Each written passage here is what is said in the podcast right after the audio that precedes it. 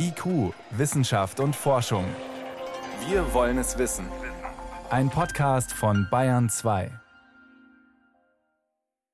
Drei Wochen beim BioNTech-Impfstoff, vier Wochen bei dem von Moderna.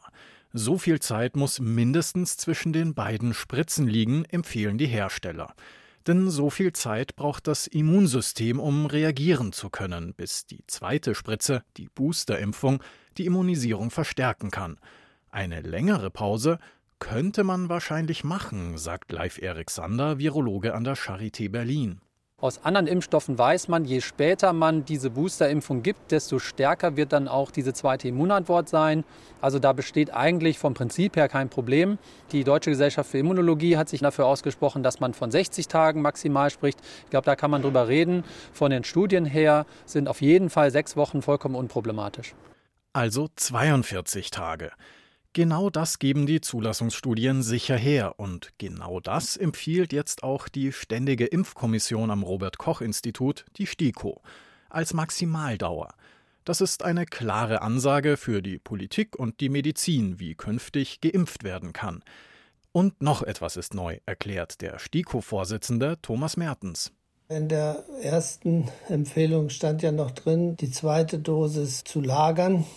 Und diese Empfehlung ist jetzt gestrichen worden, sodass die Impfzentren schon die Freiheit haben, die verfügbaren Dosen zu verwenden, wenn sie eben wissen, dass weitere Nachlieferungen kommen. Das war es dann aber mit den Änderungen.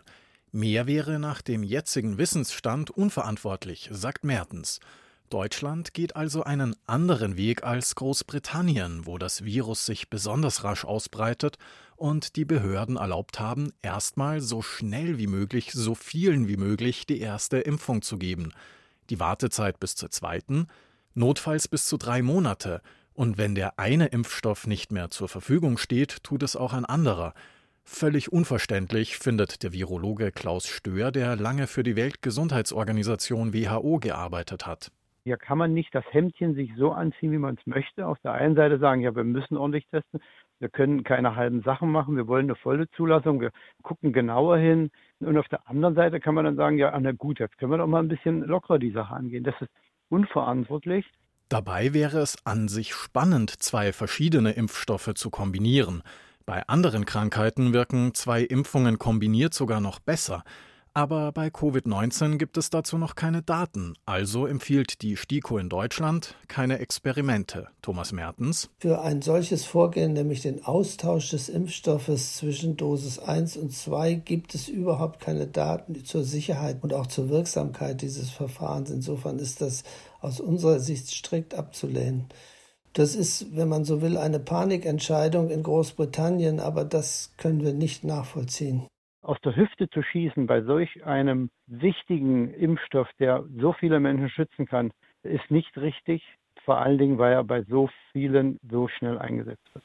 Ergänzt Klaus Stöhr. Gerade jetzt, wo die Impfungen ganz neu sind, sagt er, sei es eigentlich ein Unding, noch mehr Verunsicherung in die Debatte über das richtige Impfen zu bringen.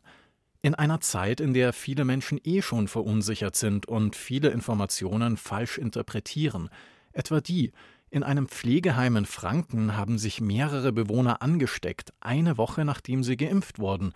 Was aber immer passieren kann und nicht mit der Impfung zu tun hat, erklärt Virologe Leif Erik Sander. Es braucht in der Regel 10 bis 14 Tage, dass sich erstmal eine Immunantwort ausbildet. Unser Immunsystem braucht halt eine Weile, um Antikörper zu bilden und ähnliches. Und in der Zeit sind sie nicht geschützt. Also wenn jemand sich natürlich äh, sofort nach der Impfung ansteckt oder bereits sogar vor der Impfung angesteckt hat, dann kann die Impfung nicht wirken. Das ist immunologisch ganz klar. Erklärt Thomas Mertens. Auch bei den neuen Corona-Impfungen dauert es ein bis zwei Wochen, bis der erste Schutz aufgebaut ist. Nach drei bis sechs Wochen soll dann die zweite Spritze diesen Schutz boosten, die Immunisierung verstärken.